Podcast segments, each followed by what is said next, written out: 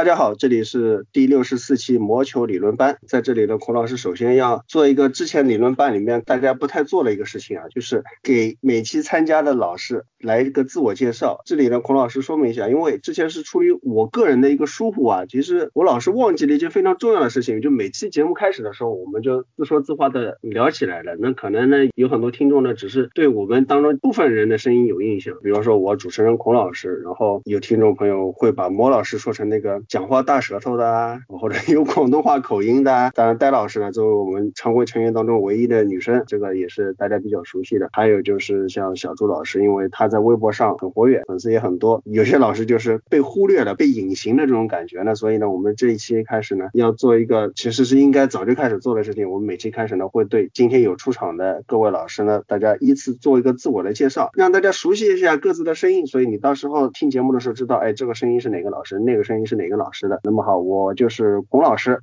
大家好，我是毛老师。我是黑老师。大家好，我是呆呆妹。大家好，我是李老师。我是古老师。哎，大家好，我是妙老师。大家好，我是会飞的小猪。那么今天我们聊的部分呢，棒球里面是承接上一周第六十三期里面预测了今年新赛季的选秀会是怎么样的。那么最近联盟出了消息，选秀的模式大概已经定下来了，而且相关的配套的球探的工作也有所松动。顺便呢，我们也要去聊聊，其实之前已经聊过的，但是是因为现在是有更新的，我们也我也不是故意要炒冷饭，就是关于 MLB 复赛的方案的一种讨论。因为联盟里面有提出来，所以我们跟进一下。冰球方面呢，我们会探讨一下潜在的。就假设赛季进行到目前为止，我们也不看后面是能够复赛呢，还是说就完全没有了。到目前为止，二零一九到二零二零赛季 NHL 的各大奖项的归属，橄榄球方面继续承接之前两期，在第六十二期和第六十三期，我们讲了自由市场开放以来几个位置，四分位、跑位，还有红雀和德州人之间打劫交易。那么今天这一期呢，我们把其他剩下位置的主要的球员来盘点一下。接下来进入到今天的正赛，第一一个话题。棒球的选秀，那么选秀的方案现在已经是有个初见端倪了，就跟我们之前谈到的几个方案中的一个一样，我们大概可以把它称之为一个缩水版的选秀。对，就在我们上周录节目晚上，大联盟和球员工会达成了相关协议。首先，今年的选秀还是照常举办，但是选秀的轮次将会缩减到五轮。同时，NCAA 的相关的大学他们也宣布，如果今年有些大四的或者大三的学生，因为选秀轮次减少的原因而无法被选上的话，NCAA 会考虑将他们的参赛年限放宽一年。例如大四大学球员，按照原本的情况是应该或者是被选秀，没有被选中的话就正常大学毕业。但是由于今年疫情的原因，他们获准可以在 NCAA 的系统里面再多打一年球。然后联盟还出台了相关的规定，在一段时间之后，联盟将允许各支球队的球通过。过远程视讯的方式，或者是其他远程的方式去接触二零二零年各支球队的选秀目标，但是有没有能不能在什么时候举办类似的 workout，联盟和球员工会尚没有公布更具体的情况。这届的缩水版的 MLB 选秀有点像往线上海选的这种方式去推进了，而且也是一反常态的。我们在上期节目也介绍过，不像 NFL 和 NHL，MLB 以前的选秀是没有 combine 的，但是现在已经决定在今年，包括明年2021年都会做 combine，也是有一些无奈之举吧。但是我觉得和 MLB 的选秀和 NFL 和 NHL 有一个很大的差别，我们以前在节目里面介绍过。NFL 的选秀基本上，尤其是前一二三轮这样，对对于每个球队来说是当年最重要的技战力补充。一个选秀的好坏对这个球队当年的成绩影响是非常大的。而 NHL 很多球员就是可能你说像状元啊，或者说榜眼啊这样的球员，或许马上选中了以后就能够成为技战力，有些也会一上来就打得非常好。但是很多球员都至少要养个一年两年这样的。而 MLB 的话，相对来说是一个比较长期的投资。今年选的球员。能在明年用上的都是非常少见的。从这点上来说，我觉得也是给 MLB 做了一个空间，就是我今年完全不选，可能有很大的影响，对于小联盟的补充来说等各方面来说不太妥当。但是如果你说搞一个全面的选秀，像往年一样完整的，也不太现实。有个折中方案，一个缩水版的选秀。但是我们考虑到 MLB 的或者说棒球球员养成的特性，对绝大多数球员他成为技战力的周期都至少有个几年，所以目前看来这个对球队直接的冲击。影响可能还不算很大，可以说是一个在线现阶段大家都能够接受的一个方案。刚才孔老师提到，可能相对于 NFL 和 NHL 来说，棒球新秀的集战力没有那么强。但是棒球选秀比较有特点的是，每一届经常会有一些后段轮次的新秀，可以在未来的职业生涯中脱颖而出。像 NFL 里，匹兹堡钢人可以在第七轮选中名人堂球员的例子是凤毛麟角。但是在 MLB 联盟里面，例如今年国联的赛扬奖投手 Jacob Degrom 就是第九轮被选。中的。曾经的蛇王 Paul Goldschmidt 是第八轮被选中的，现在可以说联盟里面最强的后援投手 Josh Hader 是十轮以后选中的，所以后段轮次被选中的球员在职业生涯里面发光发热，甚至进入名人堂的例子在 MLB 里面是比比皆是，所以联盟将整个选秀的轮次缩减，势必会有很多遗珠会流落到不管说是大学也好，或者是 college，例如。大专也好，甚至是流落到其他联盟也好，这个概率就会大非常非常非常的多。同时，缩减选秀以后，直接导致的就是各支球小联盟的人数会在未来几年，可能当前没有那么大的影响，在未来几年会有一个比较大程度的缩减。配合到在去年末、哦今年初传出联盟有准备对 MLB 小联盟的整个系统做大幅的削减，这两个计划相形对照之下。或许可以看出，联盟也有可能借这个机会对整个小联盟各支球队的农场系统做一番大手术。当然，小联盟球员补充不光来自于选秀，像国际球员或者是其他某些独立联盟里打得比较好的球员，也会是小联盟比较重要的补充。至于讨论到 combine 这个概念，从棒球的角度来看，其实也不是一个新鲜的事物。对于适龄国际球员选秀这个。个概念其实已经提了非常多了。为了国际球员选秀这一个概念，联盟也曾经提出过，或许会考虑在多米尼加或者是某些合适的地方举办一个由联盟主导的训练营，召集当年所有适龄球员里最出色的佼佼者，统一圈在一个 workout 里面，给各支球队的球探做展示。从这个角度来看，联盟要办这样的 combine，首先是想减轻各个球队的负担。可以让每支球队有更加公平的机会去接触一些球员，尤其是像在拉美这些地方，考虑到各个国家贫富差距、政局的变化都不一样，所以统一将所有最出色的新秀安排在一个地方进行展示，是一个比较经济且划算的考量。不过有意思的是，如果这个联盟允许球探通过远程方式接触球员，对各支球队更深入的了解他们所选。的球员有多大的帮助，其实还是一个非常值得探讨的问题。虽然从棒球界的基本观念来看，一个球员他的真正表现如何，还是要靠场上的表现来说话。不过，随着现在技术的发展，尤其是通过视频或者剪辑，还有相关的数据跟踪，现在能不通过现场的视讯能得到的信息会比以往要多得多。而且，由于疫情的情况，球队通过远程视讯的方式。去联络自己心仪的球员，可以更好的判断他们心仪球员的 work ethic、makeup 方面的精神属性是不是能够满足他们的要求。他们可能就像上一次讨论里面谈到的，这次选秀里面各支球队可能更加考虑那些勤奋用功，虽然天赋没有那么好，但是兑现自己天赋概率更高的球员，这很有可能是今年选秀的主轴。说到这里，我想起来，魔老师之前在节目。里面也提到过一次，道奇选中克雷顿科肖的时候，呢，是是临选秀前最后还现场观摩了他一场比赛，而且科肖那场比赛投的非常好，也决定了道奇要选下他。那么如果今后啊，我现在就是突然想到了一点，现在我们因为是特殊关系，因为疫情，所以大联盟要把每年的新锐球员啊组在一起进行一个 combine。那么对于球队来说，这种因为大学赛季取消、高中赛季取消，导致球探当年没办法看一些待选球员的表现，取之为一个集中。combine 两者之间有没有什么差异？combine 能否弥补掉不能看比赛带来的缺失？又或者说 combine 是不是反而因为它有一定的便利性啊，能够让球队更好的去观察球员？如果这个做法效果好的话，今后会不会成为一个惯例，让 MLB 也会向其他联盟看齐，每年会组织 combine？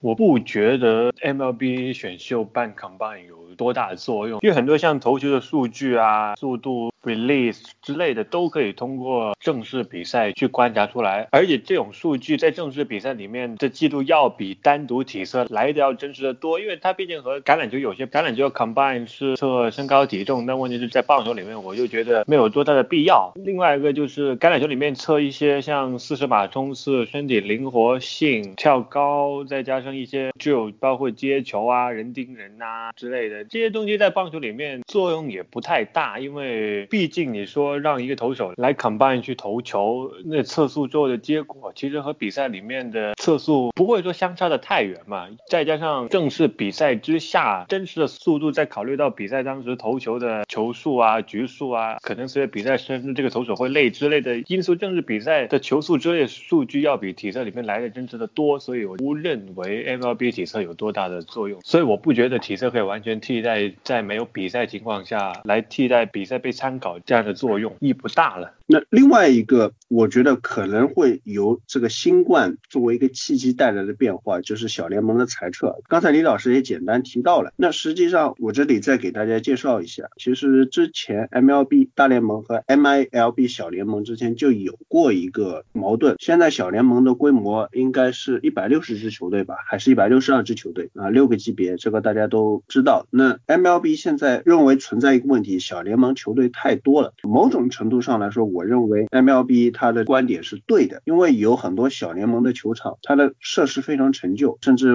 可以看到有些球员他拒绝在这种比赛里面打球。比如说像 Bryce Harper 这样的球员，可能你会说他的脾气比较大，但是他这样的发脾气，我觉得也有道理，因为有些球场确实是比较破。那如果你在里面打球的话，然后球员他考虑到自身安全问题，有些挑剔也是情有可原的。那么可能听众朋友们要问了，哎，这个球场破，翻新一下不就好了呗？那问题也没有。那么简单，因为小联盟和大联盟之间并不是一个直接隶属的关系。虽然小联盟从球员到教练都是在大联盟球队它的附属体系下，但是小联盟本身它作为一个商业实体，它的一些运作的人员是。独立的，而这些小联盟球队，它的主要的收入也是靠他自己的一些门票收入啊，或者说一些转播收入，这个就比较罕见了，一些赞助等等所来的。那有些小联盟球队，它的上座率是非常之可怜，可能平均每场几百来人、上千人，这个对就算是一个开支成本比较低的小联盟球队来说，如果你没有足够的球迷，那这个球队还是要亏本了。那你一个亏本的球队，为什么要让它继续存在呢？就说明它从商业上存在来说就不太合理。那么这也。也是顺应这个背景，大联盟就提出来一个方案，要缩减小联盟，让一些就经济状况比较差的球队啊，从小联盟当中剔除出去，进行一个压缩，可能从一百六十支球队压缩到一百十几支到一百二十支左右。但是对此，小联盟它的反弹当然也是很强烈的。所以大联盟想要推行压缩小联盟规模，也势必是困难重重。但是现在情况不一样了，因为新冠疫情情况下，大联盟和球员工会已经达成一个协定，就我们今年就选五人，就少来那么多球球员，小联盟的球员，在小联盟球员数量变少的情况下，可能对于大联盟来说就是一个很好的名正言顺的机会，来去压缩小联盟的规模。大联盟关于裁减小联盟的方案，其实也不是说每个联盟也做裁减。看了一下提出的相关方案，比较多的还是集中于短期联盟，甚至是新秀联盟的球员裁减。基本上裁减的规模是每支大联盟球队都有挨到，但是有的大联盟球队的下属小联盟球队裁减的数量比较少，有的球队就裁减数量就比较多。其实每支大联盟部署的小联盟球队并不是固定的，就是其。其实很多球队，它下属的三 A 联盟、二 A 联盟，它历史上并不专属于某一支大联盟球队当中，其实存在着多重转递的关系。所以，如果大家关注小联盟球队的相关的退役号码，经常会在一支小联盟球队发现好几支球队的民宿的退役球衣的号码，这就其实小联盟球队里面的一个比较有意思的地方。大联盟关注一下，其实主要这。次调整的小联盟球队的力度主要是放在短期联盟及新秀联盟。其实如果到了中期 EA 联盟以上，几乎就没有太多的球队愿意裁减。所以从这个角度来看，大联盟球队或许是希望能够更加精益求精，不再像之前广撒网，多招纳一些不成熟的新秀，让他们直接在美国的短期联盟里面做打拼。因为要知道，从短期联盟盟上到 EA 联盟，这其实是一道非常大的坎，不是很多很多的，不管是国际球员还是选中的新秀，从短期联盟跨到 EA 联盟这道坎都是跨不过去的。所以，或许尤其是在新冠肺炎的疫情爆发以后，各支大联盟球队更加可以出以节省开支的名义，将这个裁减计划落实到底。不过这主要也是因球队而异，因为在过去几个赛季，有些球队或许是因为球队自己财政的问题，或者是因为其他的问题，已经是有意识的在缩减自己球队小联盟，尤其是新秀联盟的球队数量了。就像纽约大都会前两年就放弃了一支他们新秀联盟的小联盟球队，然后那支球队立刻就被同城的纽约洋基给吃了下来。所以在新秀联盟里面，纽约洋基有两支，但好像纽约大都会数目就相对就比较少一点，所以在这次大联盟的重组方案里面，在裁撤了那么多球队以后，大联盟会将原本的几支小联盟球队所组成的联盟做一个重新分组，然后重新分组之后，整个小联盟体系里面的联盟数量会有一个比较大幅度的减少，所以不管是从节省开支也好，还是说更加的提高比赛观赏性，以吸引更多的小联。盟关注也好，大联盟的这次手笔不可谓不大，收效如何还是有待于未来的检验了。我觉得现在联盟趁乱砍掉小联盟不是一个太合适的东西，而且我也不觉得他们可以有机会这样做，因为最早在去年年底传出要砍掉小联盟部分球队的时候呢，当计划流出之后，当时的国会应该是众议院里面有大概一百多位的众议员就已经联名写信给了 Rob Manfred 说，因为考虑到很多小联盟球员都是一些比较低收入，就我们知道他工工资很低，所以呢，就希望他在砍掉这些小联盟球队的时候呢，是不是再三考虑一下对砍掉之后所带来这些人的呃职业和经济的冲击？那么时间来到今年三月，现在砍小联盟的计划继续在酝酿下去之后呢，其实在今年三月初的时候呢，在众议院里面的他应该是有个叫社会经济以历史贡献的委员会之类的这种东西吧，因为美国国会的两院下面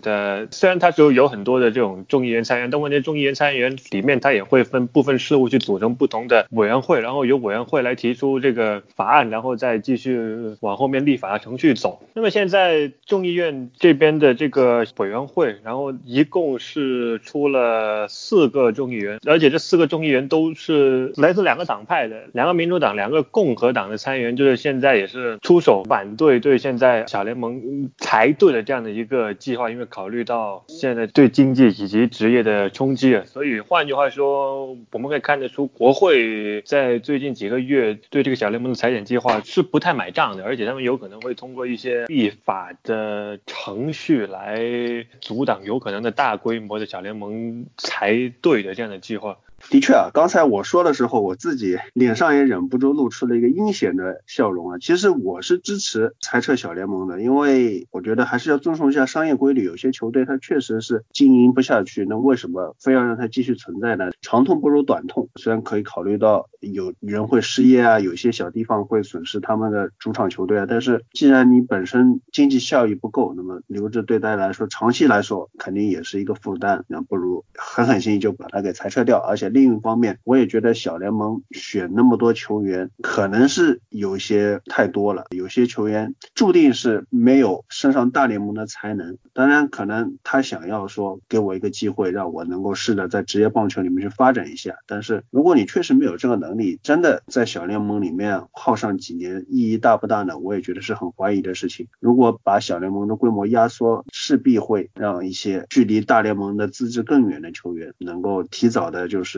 不管你愿不愿意吧，虽然我也觉得我能理解，就是任何一个热爱棒球的少年想要升上大联盟的愿望，但是如果你没有这个能力，就干脆不给你这个机会，也可能也未尝不是一件好事。但是现在这个情况确实比较特殊啊，所以我你说趁着这个机会，我说实行一个这么一个把小联盟给裁撤掉的计划。听上去就可能给大家感觉就不是很舒服。所以我觉得大联盟你要说真的就趁这个机会裁撤掉，可能不是一个很好的一个时机。我也同意莫老师的说法。那么接下下来我们再讨论一下关于大联盟复赛的设想，也是之前提到这个话题，当时就是我说的，当时我是这么说的：大联盟有春训基地，有十五支球队是在佛罗里达呃葡萄柚联盟，十五支球队在亚利桑那，就围绕凤凰城周围的仙人掌联盟，可以让这些大联盟球队就在他们的小联盟基地里面分东西两个基地进行空场比赛，因为如果所有球队都在基地里面的话，互相之间就比较近，不用进行太频繁的长途旅行，这样子可以有效去减少球员在旅行当中暴露的风险。他们平时住的也可以相对来说固定点，就住在酒店里面，然后比赛也是空场进行，就是进行电视转播嘛。虽然卖不了门票了，是吧？但是你现在如果新冠疫情不平息，完全正常的复赛也没有现实可能性。但是如果提早能够尽可能早的进行空场比赛，至少大家有比赛可以看，是吧？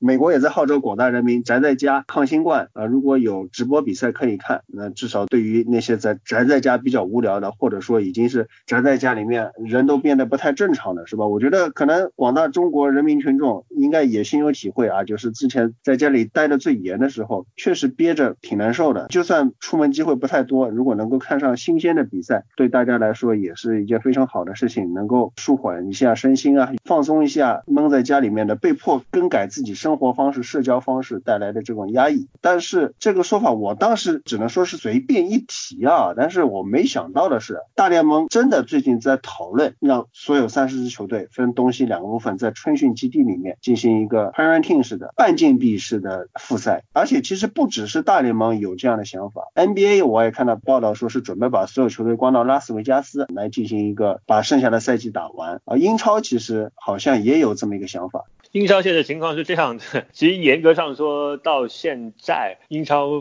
和全工会方面也没有拿出一个可供参考的方案，说例如像什么赛会集中到一个地方做赛会制比赛，又或者是到国外进行比赛，这些都只是之前开会啊双方讨论时候发出的一些观点啊，包括传出之前所谓的到国外，包括中国。但是不是说建议来中国，只是说例如包括中国这样到国外讨论的这样的样子。但是双方现在也没有拿出一个比较确定的一些可供参考的一些代替方案。但是现在可能看上去最可行的就是像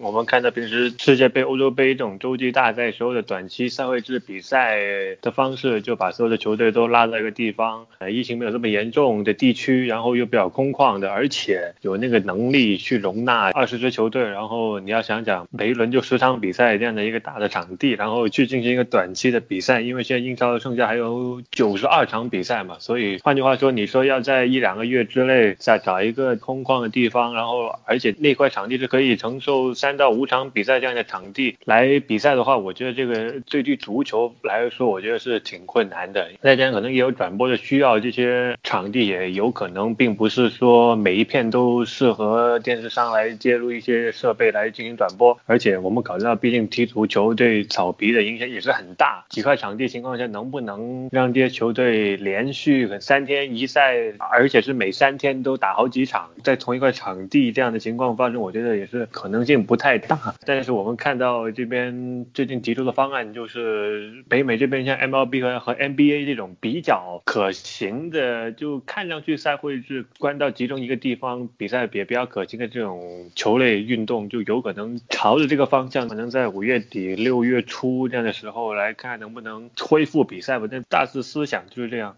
我觉得 MLB 现在这个情况比英超来说有一个先天好的方面啊，就是可能 NBA 来说这种室内场馆可能没有这样的问题，因为它都是木地板，一块木地板你每天打多少场比赛，只要你打得动都是有可能的。足球的草皮就它就是有使用强度上的上限，而 MLB 这里它东西两个春训基地群基本上是每个球队它都有一个自己的春训球场，所以在场地数量上我觉得是不成问题的。但是反过来，正因为有那么多场，地实际上，就算我们把这些球队和它相关的工作人员半禁闭的方式，让它停在亚利桑那，停在中南佛罗里达，他们还是要分散在一个非常大的区域，实际上是不可能做到一个像监狱式这样的一个隔离的。亚利桑那这边情况还好一点，十五支球队的春训球场基本上就是围着凤凰城建起来的，而佛罗里达的葡萄柚联盟十几支球队，说是都在佛州，其实它也是分布在中南部一个比较大的区域，有些远一点的球场之间可能坐车也要两三个小时，实际上还是一个比较大的范围。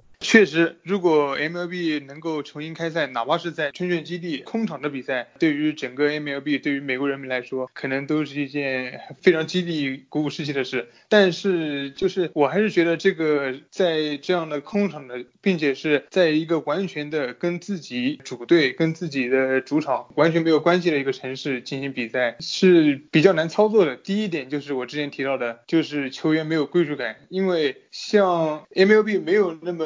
desperate 是要抓紧时间就开始重新开赛之类的，这要取决于联盟是有多么急的是重新开赛，因为他们可以等。如果是真的要在这样一个空场，在这样一个春训基地进行比赛的话，确实是有很多东西比较难难操作的。就比如说刚才康老师提到的，即使是很多的球场在这佛罗里达或者是亚利桑那，球队也是需要进行这个移动的。所以说这个方面，这个也是一个比较需要考虑的原因。而且就是许多的工作人员，这个东西也是比较难操作的。而且是在这样一个没有归属感的这个新的球场，这个无论是球员来说，还是球队的工作人员来说，我觉得这样的工作打球的这个整体的氛围，可能说和自己在自己的主场打球，可能差距还是比较大的。虽然说能够重新开赛确实是一件好事，但是如果说真的不得不开赛的话，这样做确实是一个可行的方案。但就是现在也要看看大家在讨论之后，看看能不能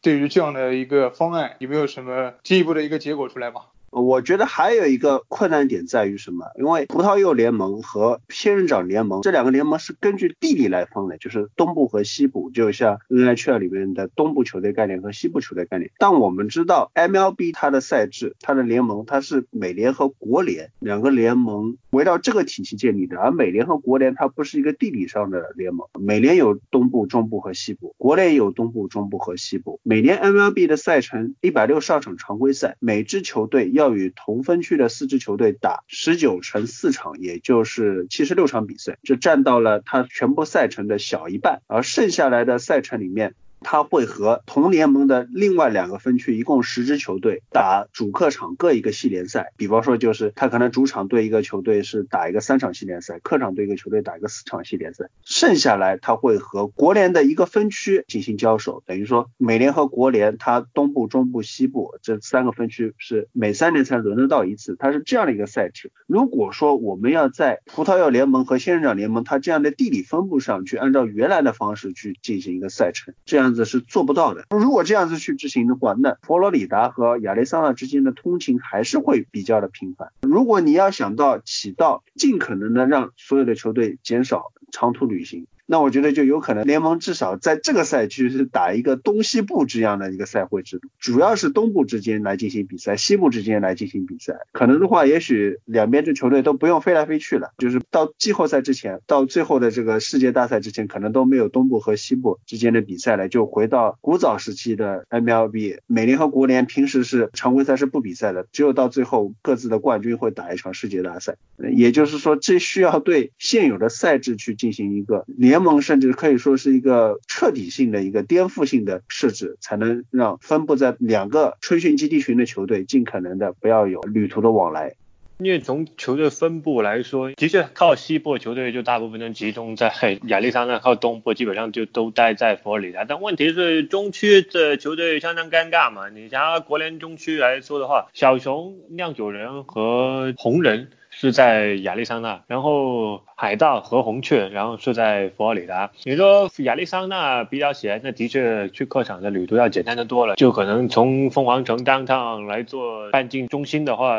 可能最多去旁边地方的就可能就三十到四十分钟这样的车程。再加上现在小熊也不在内华达春市了。那问题是你说在佛罗里达，你说可能同区要打三场这样的话，那打个比方，小熊要飞到佛罗里达去对这个红雀和。海盗，而且比较麻烦是红雀是在 Jupiter，从飞机上说飞 Jupiter 的话也比较麻烦。虽然 Jupiter 附近是有机场，是有那个好像是要落在 Daytona Beach 附近，或者是更往南更靠迈阿密一点的小机场。那问题是去海盗那边就比较尴尬，有可能要先落在坦帕，然后坦帕再开车往下走。可能这对于减少接触、减少暴露这个方面来说就不太可行。另外一个就是可能佛里达还好，因为佛里达实在太过分散，各个都是驻扎在不同的一个小城里面。那问题在凤凰城这种操作起来，我觉得就很困难了。因为据我所知的话，就是春训的时候，球队其实球员不是住在酒店，有很多球员都是自己租房子或者自己住 Airbnb。球队除非真的是那种小联盟上来就被邀请春训的球员，然后可能球队会管他集中酒店住宿之类的。但问题是，其他一般球员都不会说住在集中酒店。那问题是，你说现在在假如真的要把十五支球队都放在凤凰城打，然后可能对附近周边酒店来说就是一个比较大的一个接待的压力。虽然说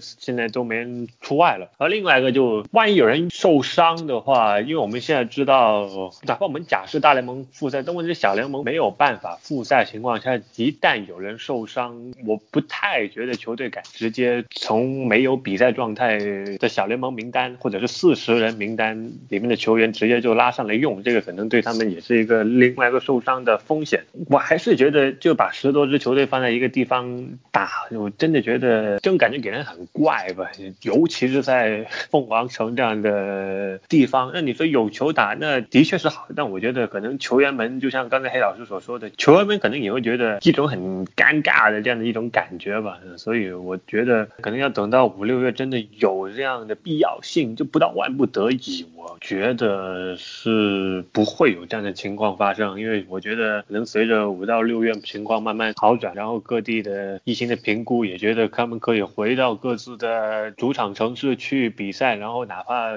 最初开始先进行一些空场啊，或者是减少入驻场人数这样的限制，那我觉得总比困在亚利桑那或者佛罗里达来的要强吧。而且说句实话，我春训很多球场的设施都是不敢恭维的，这是这是我多次走访之后我亲自有感了。所以首先球员们，我觉得就觉得这样的意思会很怪吧。总而言之，虽然可能孔老师开脑洞歪打正着，也不算着吧，只是大联盟现在开始研究这种方案了。但是我们只要稍加一讨论，会觉得这样的方案，就算我们撇去各种可操作性上的困难，实际执行起来好像意义。也不是那么的大。总而言之，可能真的是，除非疫情平复，联邦政府啊，或者说地方部门解除各方面的公共聚集场所的这方面的禁令，大联盟都不会复赛。很抱歉，得出来这么一个丧的一个结果。那么接下来我们聊冰球的话题，冰球的话题相对来说要不那么的丧一点啊，但怎么说啊？我们今天要聊的话题是，截止到目前为止，二零一九到二零二零赛季各大奖项几位老师心目中的候选人。因为就像我们之前也说过的，包括像古老师，他一开始就泼了个冷水，就觉得如果你们了解这个联盟的脾性的话，就会觉得这个赛季基本上就是这样的。这两天看下来，一方面也是北美新冠疫情啊，这个给大家的一个观感，那么就是不是那么的。快的能够解决问题啊！另外一方面呢，后面我也去深入了解和思考了，我也想了一下，确实可能是 NHL 它这个联盟的一些脾性也好，或者说它现阶段联盟和球员工会之间的一个关系也好，再加上冰球项目它一些特性，我们之前在节目里面深入讨论过，大家也得出来一个很丧的一个意见，就是这个赛季可能大概就真的就这样就结束了。虽然 Gary Bettman 他一上来就立了个 flag，我希望把斯坦利杯给搬出来，但我们也都知道这家伙满嘴跑火车是吧？没没几句话是可信的，所以现在我们就只能说，假设如果赛季就到此为止的话，各大奖项应该归属于哪些人？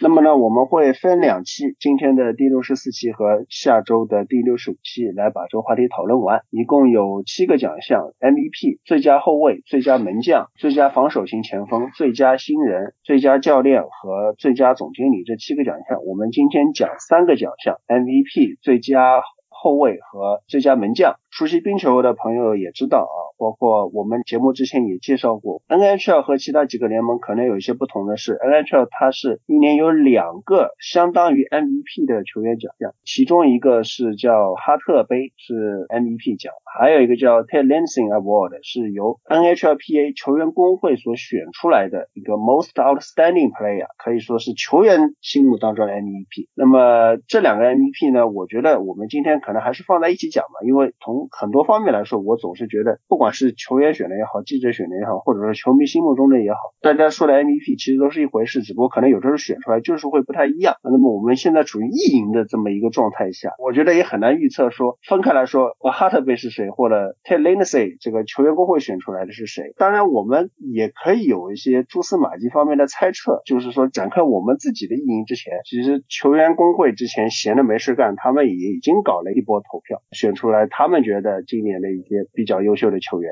在最近几年当中，NHL 都会放出一个球员工会的投票。其实这个投票的性质比较娱乐，内容包括场上场下的很多方面，然后每年具体的提问也都不一样。不过主要就是包括一些最基本的问题，就是你认为联盟当中最厉害的前锋、门将、后卫都是谁？然后各方面比较好的球员，还有关于球场设施。还有球迷气氛之类的一些投票，然后在今年的场上表现环节投票之前呢，我准备先介绍一下有趣的一些和比赛本身无关的投票的内容。有一个问题就是提问参与投票的球员是否希望联盟能够放宽一点关于比赛日的着装限制，就是说。是否不希望继续执行这种比赛日西装革履的规定？然后有百分之七十三的投票者都投了是，希望在着装方面可以不要再严格的要求。这是让我想到往年也曾经发过这样一个类似的投票，就是说提问投票者是否希望联盟可以像 MLB 一样推出 Players Weekend 这样的活动，就是让球员可以把自己的昵称而不是真实姓名印在球衣上。也是有过半的球员选择了是。我们可以看到，联盟或许要做出一些改变原有的这种严肃的印象。可能是出于为了在更广泛的阶层当中推广 NHL 所要做出的这样一些改变。也许将来某个赛季，我们就可以看到 Players Weekend，让 NHL 的球员也有机会把自己的外号印在球衣上，就像我们在 MLB 里面看到的北极熊一样。然后和这个问题有一点关系的就是，今年联盟再次在问卷里提问说，你认为谁的外号是最有趣的？然后和去年一样，Thomas Tatar 他的外号 Tuna 金枪鱼再次名列最好的外号的第一名。我们可以看到前几名都是吃的，包括 David Pasternak 他的外号 Pasta，以及 Artemi Panarin 他的外号 Breadman。也许以后 NHL 就会推出这些特别版的球衣。另外一个有趣的提问就是，谁是最会说垃圾话，以及谁是最不会说垃圾话的球员？然后也完全不让人感到意外的就是，棕熊的 Brad Marchand 在这两个题目当中都得到了最高的票数。因为他特别喜欢在现场小声哔哔，所以看棕熊的纪录片，有球员的现场录音，这种可以听到 Marsha 说一些非常搞笑的垃圾话。当然了，言多必失，估计有的时候他他也会玩一些烂梗，让很多人讨厌。还有一些关于比赛场地的问题，就是比如说哪个场馆的冰是最好的。蒙特利尔加拿大人的主场 Bell Center 在球场设施方面一直是得到了最多球员的好评。今年好像没有评选最烂，往年有过这个投票，就是说哪个球场的冰面是最差的。然后第一名应该是佛罗里达美洲豹，所以小豹子这个场地真的是比较可怜。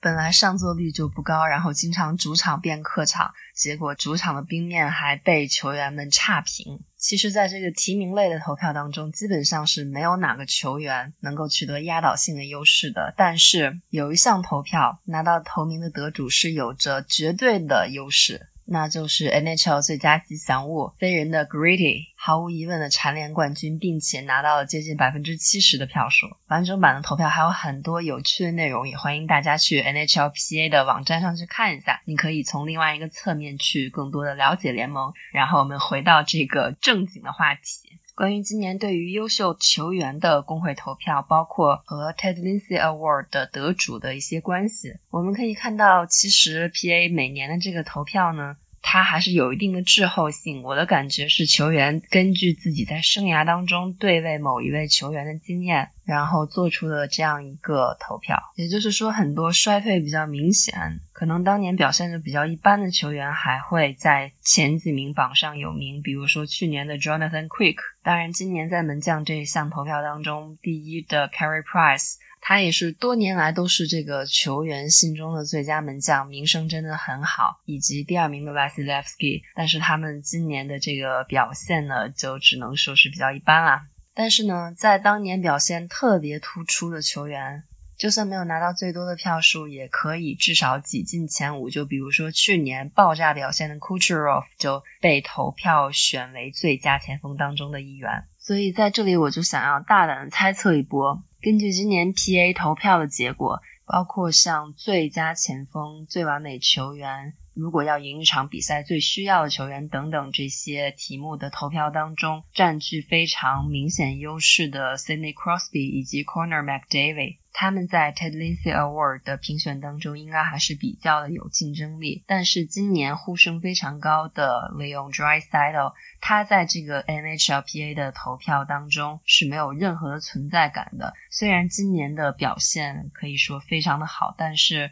能否最后拿到 Ted Lindsay 这个奖，我觉得还是有一定可能性会落后于 Nathan McKinnon。克球王以及麦球王的。至于说由 PHWA 记者投票选出的 Hart Trophy MVP 这个奖，我先不说，黑老师，你对于这个奖的最终得主是有什么样的想法的？这个奖其实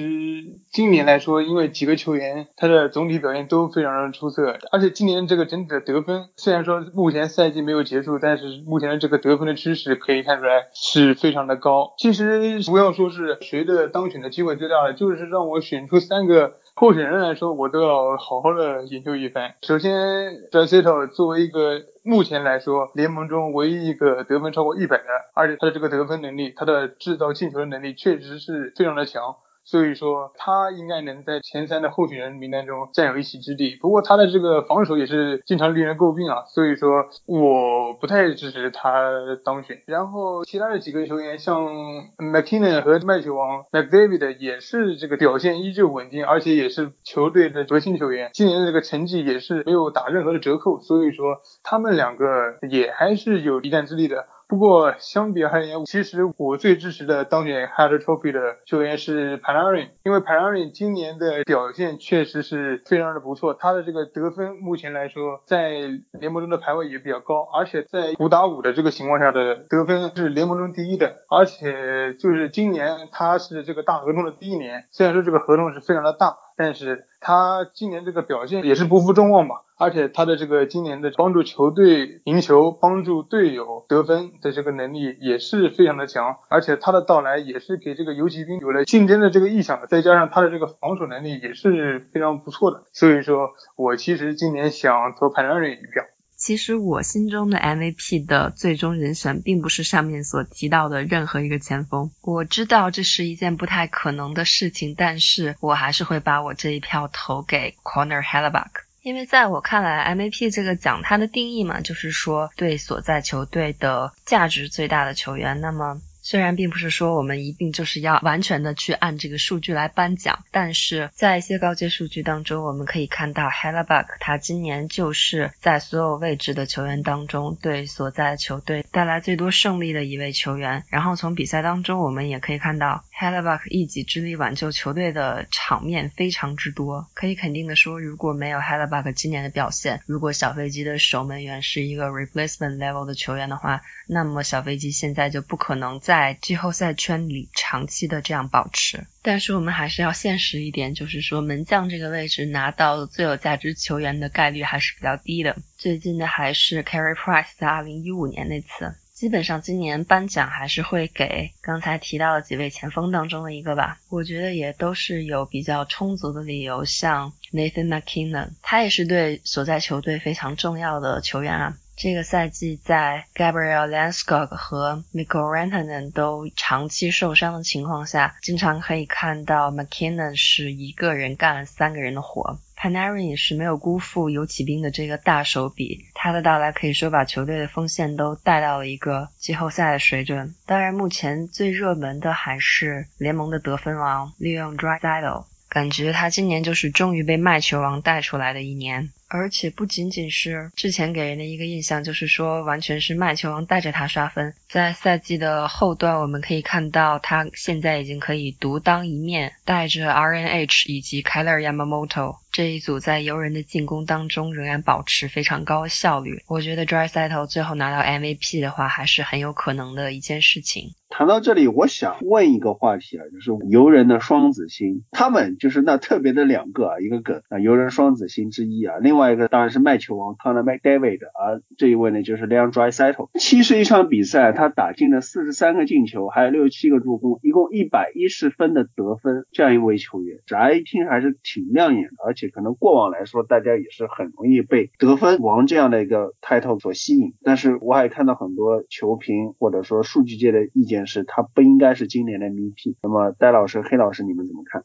孔老师说到的这个呢，其实是 PHWA 的这个评奖一直以来被人所吐槽的一个问题。数据界的讨论就是说，Drysettle 它。到底是不是对游人最重要的球员，或者说他有没有资格拿到这个最有价值球员呢？是一回事。我们的节目在这里预测他有多大的概率拿到这个奖是另外一回事。因为本来这个投票我们可以看到就是比较偏重于传统数据的。以 Drysettle 目前的这个得分，他最后拿到 MVP 的概率应该是以上提名的所有球员当中最大的。但是确实高阶数据界对他的防守是有非常大的意见，而且这个量化数据。我们也可以看到它的，包括像 GAR 当中的 EVD 这个部分就非常的感人，Evolving Wild 也是常年在推上吐槽。但是即使是纯数据的角度，这里也可以为他说句话，就是我们如果拿去年十二月份和今年大概二月份这段时间它的表现，就是 Evolving Wild 的那个 RAPM charts 对比一下，可以看到，其实到了今年。Drysdale 的防守已经有了一定的进步，你说他是防守天坑吧？但是今年他的这个坑已经没有那么的大了。如果赛季能够照常的打下去的话，他能不能有进步呢？我们可以展望一下。但是赛季就是这样结束了。但不管怎么讲，今年对于 Leon Drysdale 来说还是突飞猛进的一年。虽然说目前的这个评论，或者说我们。对 d r a s e t o 并不看好，但是其实 d r a s e t o 他当选这个 Ted Lindsay 奖的可能性应该会比这个 Harder 奖的那个可能性大一点，因为毕竟球员投票嘛，可能说更关注这个人气和传统素质、得分之类的。d r a s e t o 这个其实也没什么限制他拿到这个 MVP 的这个问题，主要就是他的这个防守，但是这个也不能怪他，毕竟个人的能力值加点的关系嘛。他这个防守差一点，他这个进攻确实是有独到之处，而且他无论是跟 McDavid 的一组，还是说自己带着其他呃两个球员一组，他都是能够在这个球场上给这个帮助球队得分的，这就是最关键的。所以说最后的这个评选这个投票来说怎么样，我们不太清楚。但是他今年这个得分，他现在是唯一一个超过一百分的球员，这确实就证明了他有着足够的实力。游骑兵进了这个季后赛，那肯定就要颁 Panarin 了。这和前两年 Taylor Hall 那个操作是一模一样的。我现在的前三就是 Panarin、Draisaitl、McKinnon。你要说现在最有可能当的，那肯定就是 Draisaitl。下一个奖项，我们来到 James Norris Memorial Trophy 最佳后卫奖，几位老师怎么看？今年的最佳后卫的评选呢，嗯，我心里的三人提名应该就是长期以来表现比较稳定的 Victor Hedman。刚才提到的 NHLPA 的投票当中，他在今年的评选也是球员心目中的最佳后卫。然后就是在今年刷出了嗯历史级的进攻数据的 John Carlson，另外就是掠夺者的 Roman u c。这三个人在我看来都有一定的理由去拿奖。但是如果选一个最终的人选出来，和我的 Fantasy 爱将 Carlson 相比的话，我还是会选 Roman Yussi。也不是说 Carlson 防守不好吧，其实他防守水平还是可以的，而且他今年很多要说的刷分也不是特别的恰当。特别是 PP，我们看一下会发现他也并不是算是在只吃 all 位的饼或者怎么样，但是 Roman Yossi 在我看来还是一个技能点更为均衡的后卫，攻防都非常的出色。而且今年掠夺者这个风雨飘摇的情况之下，如果没有 Yossi 的话，说的夸张一点，我觉得以目前掠夺者这个漏洞百出的阵容，可能已经要和红衣一较高下了。但是即使前段时间掠夺者那么艰难，还是 U C。非常好的表现，把球队一直维持在季后赛的竞争行列，所以我觉得他对于球队来说是更加重要的一员，我会把这一票投给他。这个应该是热门游戏吧？我的观点和戴老师差不多，因为首先一方面是他的这个数据当时比较好看，但是后面相对而言下滑比较明显，所以说可能对他的评选不是一个好事吧。而 UC 其实它的这个整体的无论是表现啊，它的数据啊都是非常的。就平稳的，而且确实他就是强行 carry 着整个掠夺者，他的攻防两端的表现，他的帮助球队得分的表现，而且之前有一段时间就是因为靠着他的这个连续进球的这个表现，才勉强让掠夺者现在还在这个季后赛的竞争范围内吧。所以说，我觉得 Roman Yossi 对于球队而言，他的这个作用可能会更加大一点，而且评选这个最佳后卫的话，他的这个赢面可能也会大一点。从两位老师说的之外想一个点，我可能觉得倒是不是说 UC 他这个防守端的表现比 John Carlson 更好，但是今年的一个简单的印象就是说 Carlson 打的基本都是顺风球，在二零二零年之前，就是一九年到十二月，首都人一直打的非常顺风的一个情况下。John Carlson 也跟着，也不是说不想说是刷分这个词，但是就是打得非常好。然后首都人整体进入一段低潮的时候，John Carlson 他自己也跟着陷入了一个低潮。UC 这边掠夺者今年的这个情况大家也都知道，但是我觉得是 UC 的表现更稳定吧。可以说打到现在。就是如果这个赛季就算现在就算截止的话，我觉得嗯毫无悬念，这个 Norris 会给 UC。但是除此之外，我想提一个人，就是说如果这个赛季还能恢复的话，我觉得另一个需要考虑的，就是哪怕现在他赛季报销了，我依然能把他排到 UC 跟 Carlson 之后排到第三的，就是 Doggy Hamilton。Doggy Hamilton 这个赛季就是但凡他打到了现在，他绝对会是我的。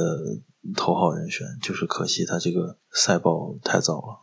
下面一个来到最佳守门员奖 Vizina Trophy，我觉得这个奖项刚才可能戴老师已经带了一个头了，所以相对来说争议性也会比较小一点。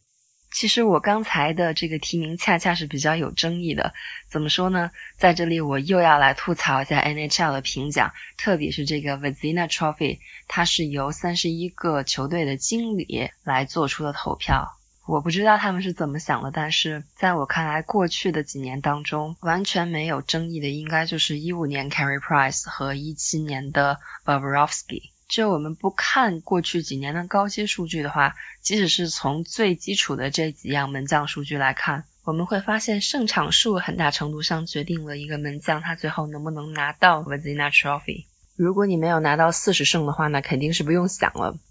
那就只有强队的绝对一门才有这样的条件。有些时候，即使你是一个非常优秀的门将，但是可能由于本身的伤病，可能由于球队的出于保护门将一些安排的原因，在你身后还有一个得力的 backup 的话，那么最佳门将这个奖项是不会给你的。像 Bishop 这样的情况就比较可惜。然后我们看一下今年的情况，在我看来 h e l l e b u c k 就是今年最好的门将。非常多的出场次数，非常多的挽救整支球队的场面，但是因为他前面的后防线是一个大坑，所以 GAA 和扑救率这些数据的话就受到了一定的影响，而且球队也没有办法为他打下那么多的胜场数。但是各项高阶数据在联盟当中都是领先的。然后我就要说到最有可能拿到这个奖的，应该还是闪电的 Vasilevsky。虽然我觉得他今年和这个奖应该是一点关系都没有，因为从不管是 GSAA 还是 GSAX 这些数据来看，他今年的表现就是一个联盟中游或者是中等偏上一点点的门将。如果要评奖的话，我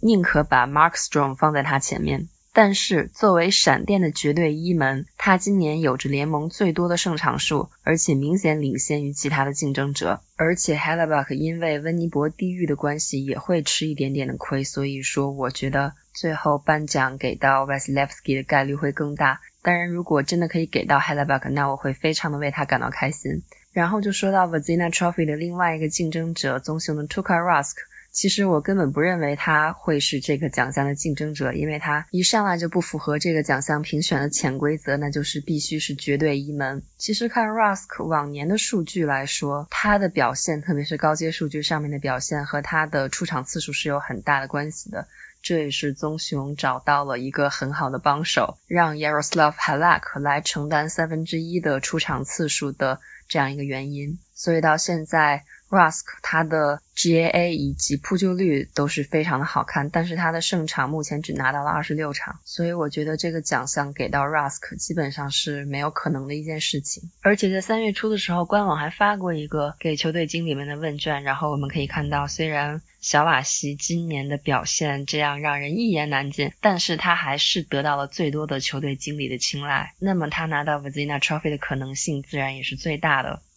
这个奖项其实也比较尴尬，一方面像 Vasilevsky 他的这个胜场数是比较有优势的，而且如果从扑救率和这个 GA 这方面来看的话，这个 t u k a r a s k 他的这个成绩也是非常好的，但是他由于这个出场次数偏少了点，所以说这方面的优势并不是很大。但是真的是要为 h e l l b o k 鸣不平，就确实整个球队不光是在门将的配置上，因为他的替补不太行，所以说他必须要承担更多的出场次数，而且整个球队的后卫由于休赛期的大批的人员流失，整个后防线也是比较年轻的吧，而且经验也比较缺乏，所以说对于黑利来说困难是比较大的。但是他今年还是能够拿到这样一个不错的成绩，而且真的是可以说是他用一己之力让喷气机一直能够在这个季后赛的竞争当中嘛，所以。我是觉得 h a l b u c k 应该是值得这个 Vezina Trophy 的。我真是不觉得那么夸张。我今年理论上门将这个 Vezina 应该是比 UC 那个 Norris 还没有悬念的一个奖。h a l b u c k 这个我真不敢相信，就是说今年到最后还会是 Vasilevsky，没有任何道理。如果说看这个高阶数据的话。T u k a r a s k 都会比 Hellebuck 有一个更好的 case，就是说他的这个像应该有 go save 的 ball expected 创造出的 rebound 应该是都应该是联盟最应该是联盟最佳吧。理论上这个铁主力这个概念本来就是一个很假很很虚的一个概念，理论上你只要出场超过一半就应该可以有评奖的这个资格，但是的确就是说。今年这个最佳门将的奖应该实打实的，这个 Hellebuck 应该是他的这个表现就不用说是再瞎的总经理也能看得出来，就是说他的对球队的这个帮助，他一个人得给球队带来的改变。所以说刚才说这个呃 MVP 梅老师投给 Hellebuck，我觉得其实也是他有资格去争一个提名的。但问题就是这个奖还是说在。过于传统的这个投票系统中，就是说，你如果打到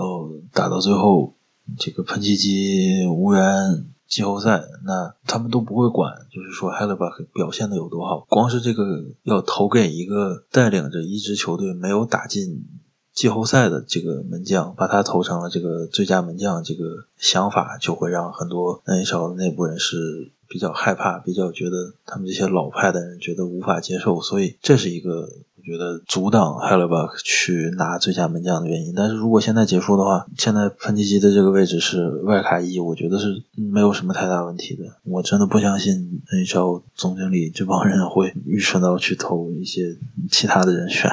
好，那么以上就是本期的冰球部分。那么在下一期呢，我们会继续聊另外的四个奖项：最佳防守前锋、最佳新人、最佳教练以及最佳总经理。接下来时间交给小朱老师、喵老师和魔老师，继续承接之前两期关于今年 NFL 休赛期自由市场操作的点评。这一期呢，我们重点关注的部分主要是看一下自由市场上到底有哪一些比较大的签约，哪一些重磅球员的转会。与此同时呢，我们会从我们三个人角度点评一下自由市场最后的赢家和输家，每个人提供一个球队，然后三个人可能会有三个赢家，三个输家。长话短说，我们从金额上，自由市场的一些大鱼们排了一个序啊。我们看到排在第一位的，毫无疑问是前达拉斯牛仔的当家角位，今年自由市场上最大的。最有实力的。球员之一 Byron Jones，他作为一个当年在 NFL Combine 上技惊四座、打破世界纪录的这样一个跳远的成绩，直接跳出整个场馆的摸高的一个成绩啊！他的身体素质在多年以后在 NFL 赛场上终于兑现了出来。前两个赛季打出了非常抢眼的表现，即便他的超节数非常少，以至于被人诟病他的一个 ball skills 的不足，但是他在牛仔已经证明了他可能是当下联盟里表现最稳定、维持在最高水准的发挥的这样一个角。他以五年八千两百五十万的天价合同去到了重建其急需呃增加防守实力的迈阿密海豚，可以说这样一笔签约成为了今年自由市场上的合同的标王。喵老师对于白人 Jones 这个标王有一些什么样的点评？海豚是五年八千两百五十万啊，将巴伦正变成了联盟第二高薪的一个角位啊。一开始看到这个合同，我们可能是啧舌的，因为牛仔约了 Cooper，然后 tag 了 Deck 以后，他们是很难再有空间去留下巴伦正，他们只能放走他。那么海豚这个大合同，我其实是有想到的，因为海豚的薪金空间真的很多，他们真的今年很敢花钱。那么可能说巴伦正值不值联盟第二高薪呢？看他现在在的表现，我觉得是有希望，但是他现在我觉得是不值这么多，可能确实是一个溢价合同。但是防守后卫的价值就在这里，你这个价值是只升不降的。那么未来一个优秀的防守后卫，一个优秀的脚位，它的价值只会是水涨船高的。我觉得其实海豚这笔签约虽然是花了大价钱，但是我是比较看好的一个签约。五年的大合同，你锁住了可能是未来的 All Pro，也可能是未来海豚舰队方向的一个核心球员。为什么说是舰队方向的核心球员呢？我们知道在这个休赛期。前最大的一个脚位合同是谁呢 d a v i d Howard，海豚的另外一位脚位。那么在老鹰前一阵子给 Darius l a y 最大的一个脚位合同之前，海豚是坐拥联盟最贵的脚位的双人组的。从中看出一些端倪吧，就能看出海豚的舰队思路就是什么呢？可能是要打造另外一支啊轰爆军团。顺便看一下海豚今年别的操作，也是一家合同，签了前爱国者的这个线位啊 Kyle Van Noy，然后签了前比尔的一个防守端锋啊 Shaq Lawson，对吧？那海豚说一但。我们不怕啊，我们最多的就是心理空间。那么这几手对防守组的补强，能看出来海豚的发展方向就是打造一个比较坚实的防守组。那么今年这么多选秀权，我们在进攻组啊再选一个四分卫，然后再选一些在别的位置上增加一些天赋。那么海豚的重建是基本要成型了。那么海豚也是休赛期让我觉得眼前一亮的球队吧啊，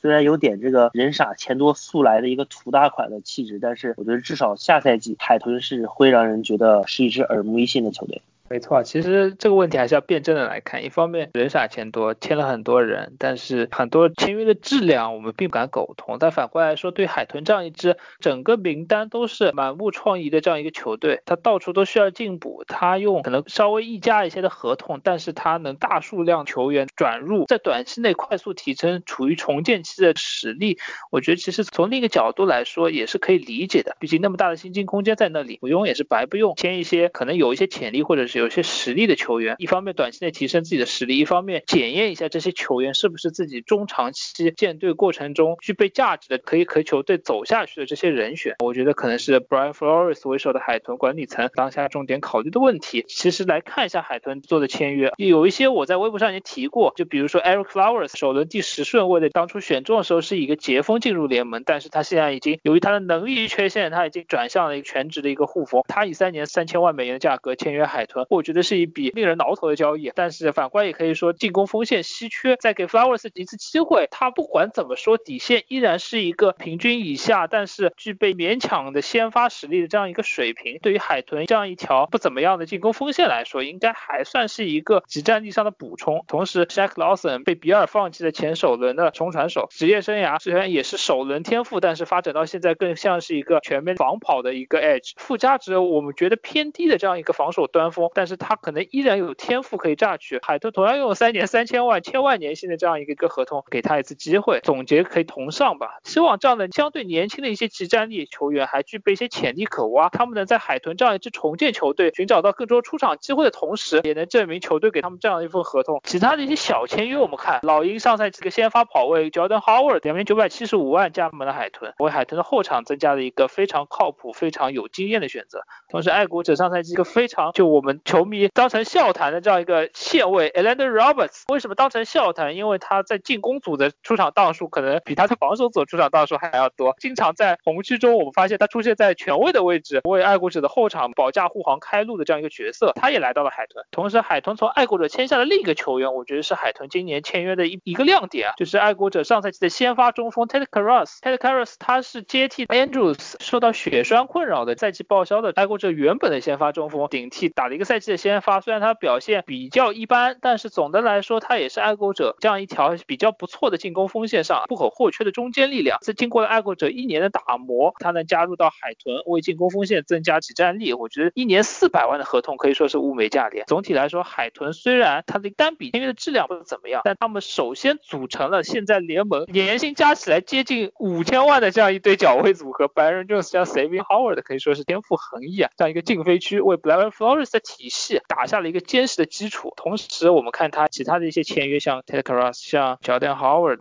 也好，Kevin Noy 也好，都是曾经在爱国者效力过，对于 Brian Flores 这样一个从爱国者体系内成长的这样一个教练，我相信能成为他的得力的左膀右臂。然后我们再往下看啊，今年休赛季的可能说是数一数二的大合同，第二大给到了谁？Robert Quinn 这样一位曾经在几年前呼风唤雨，但是如今已经年近三十，终于在达拉斯焕发了第二春的这样一个防守端锋，离开达斯牛仔，去到了芝加哥熊，这个目的地可以说是非常让人惊讶。为什么？因为芝加哥熊已经有了联盟公认的可能是最强的一个冲传手之一 Khalil Mack，而且熊队曾经付出了两个首轮签这样一个巨大的代价。但是众所周知，熊队在这个休赛季，他们最大的问题可能是要补强他们的四分位位置，就是 Mitch Trubisky 给 Mitch Trubisky 加入一个竞争。熊队也交易来了 Nick Foles 这样一个角色，但是他们选择将大量的薪金空间，可能原本就不多的薪金空间里分掉了这么巨大的一块，去给到这个 Robert Quinn。Robert Quinn 上赛季表现我们知道是非常的出色，他在比赛关键时候屡屡有决定比赛的表现。但是这样一些操作到底是福是祸，对于熊队当下的一个争冠形势有怎么样的影响？不知道魔老师对熊队这个休赛季的操作有一些什么样的点评？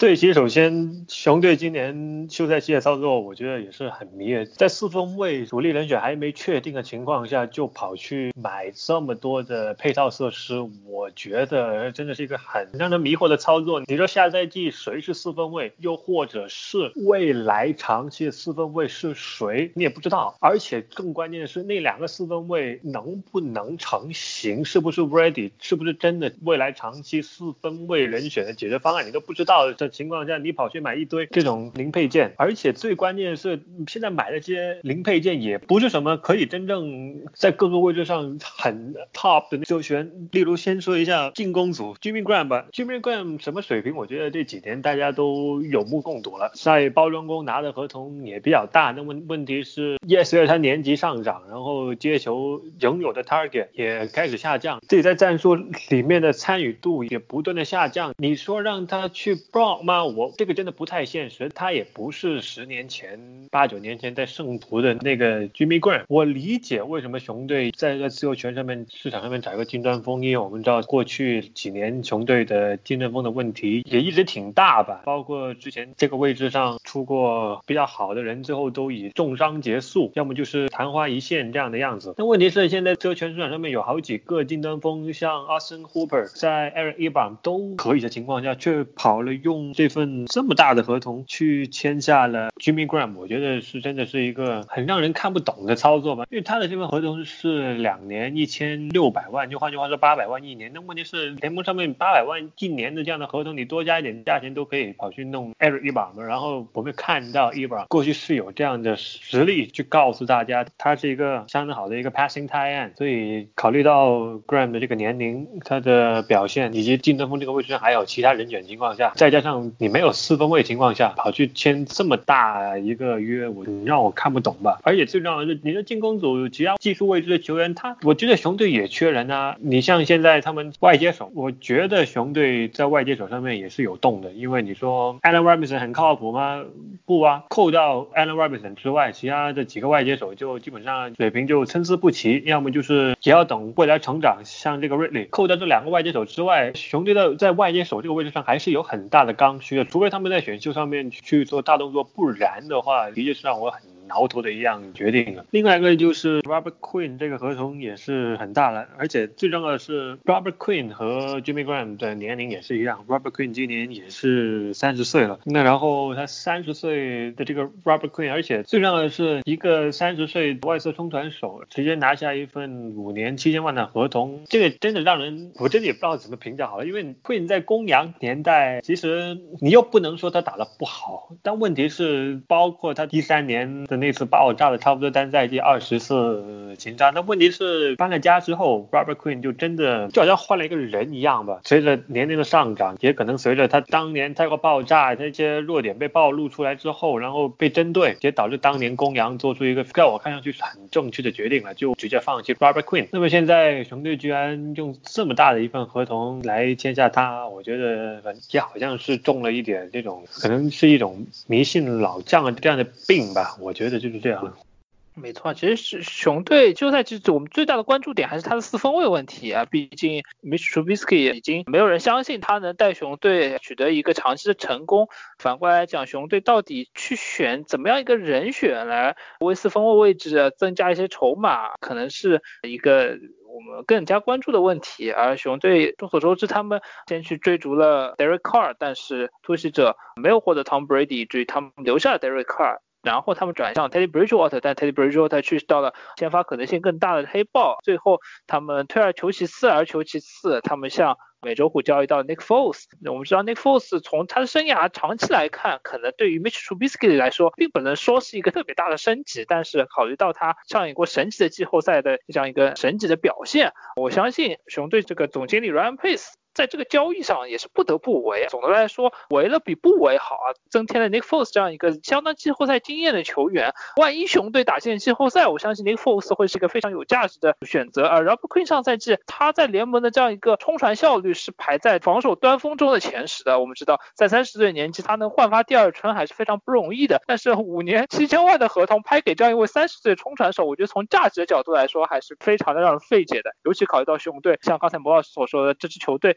他在四分位置上也好，他在很多其他的位置上还有很多这个提升的空间。尤其我们知道他们的防守二线在这两年损失的人数，仅仅两年前球队的防守还是联盟可以说是数一数二的这样一个强大。但是上赛季已经有了一些些微的下滑啊，随着这个防守协调员 Vic Fangio 去到野马担任主教练，在这个赛季他们又进一步失去了 Prince of Camara 这样一个先发角位。可以说熊队的防守离他们的巅峰已经过去了两年，真正的。彻底告别巅峰还需要多久呢？啊，我们可能在这赛季就要拭目以待了。补上 Rob Quinn 能否让雄队的防守在最后一个赛季还能维持住这样一个联盟 top 的战斗力？啊，我觉得可能是下赛季雄队球迷可能需要擦亮眼睛去看的这样一个问题。综合来说，我觉得熊队这样一些操作可以凸显出这支球队感受到这支球队想要急迫的想要进入争冠行列的紧迫感。但反过来看，单笔的这些操作拿出来看啊，我觉得并不是说特别的能让人信服。我们再把这个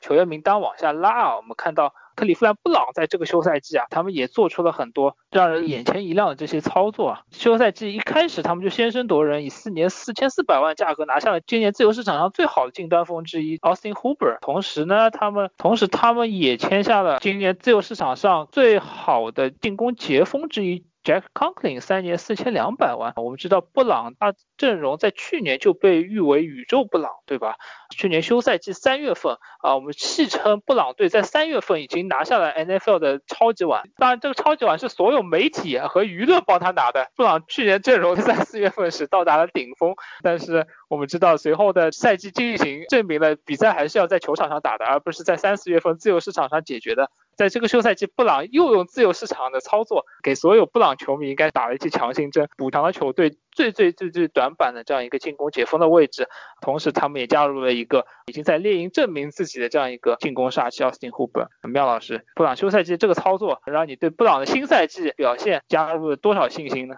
我们去年知道大布朗啊毁天灭地的进攻组打造成功了以后，然后最后打的战绩反而是惨不忍睹啊。但是今年休赛期补进了 Austin Hooper 啊，补进了 Jack Conklin，这两笔签约让我觉得布朗今年是真的很可能有一个崛起的态势啊。那么首先有人说 Hooper 跟 Conklin 这两笔签约是略有点贵的，但是我觉得嗯，在这样一个布朗面临着今晚的一个窗口在向他们慢慢敞开的时候，他们现在是应该 all in 的。那么他们花大价钱去把自己的进攻武器再完善一点啊，在本来就很出色的这个进攻武器库里再添上了 Austin Hooper，同时把可能是自由市场上最好的接锋之一 Jack Conklin，然后把他签下来为五月天去保驾护航。那么你选秀再来选一个左接锋，那么布朗的进攻组我觉得就真的是完全打造好了。那么接下来就要看这个赛季 Kevin Stefanski 他怎么样去调教这支可能是拥有联盟最好的一个进攻天赋的球队。那么我们说布朗这支球队在更衣室啊，可能是之前遇到了一些麻烦，在球队磨合上啊，一个化学反应上都遇到了一些问题。那么我觉得主要问题不在于他们的天赋上，他们的进攻天赋可以说是有联盟前三的水准，但是他们这种纪律性，他们这种凝聚力是非常欠缺的。那么今年在进攻组再增添了天赋之后，那么我是希望能够真正的看到一支啊毁天灭地的大波浪能够兑现他们的天赋，能够完成布朗的一个崛起。但是我们还是要看新帅怎么样去带领这支人齐心不齐的布朗，在新赛季去闯出一番天地。但是鉴于今年其实美北的一个节奏是他们的赛程是相对简单的，我是比较看好布朗队今年是有所突破啊，可能是能够杀进季后赛。那么在未来的两年，如果打得好了，再在防守组上多投入一些，有可能真的未来会变成美北的一支劲旅。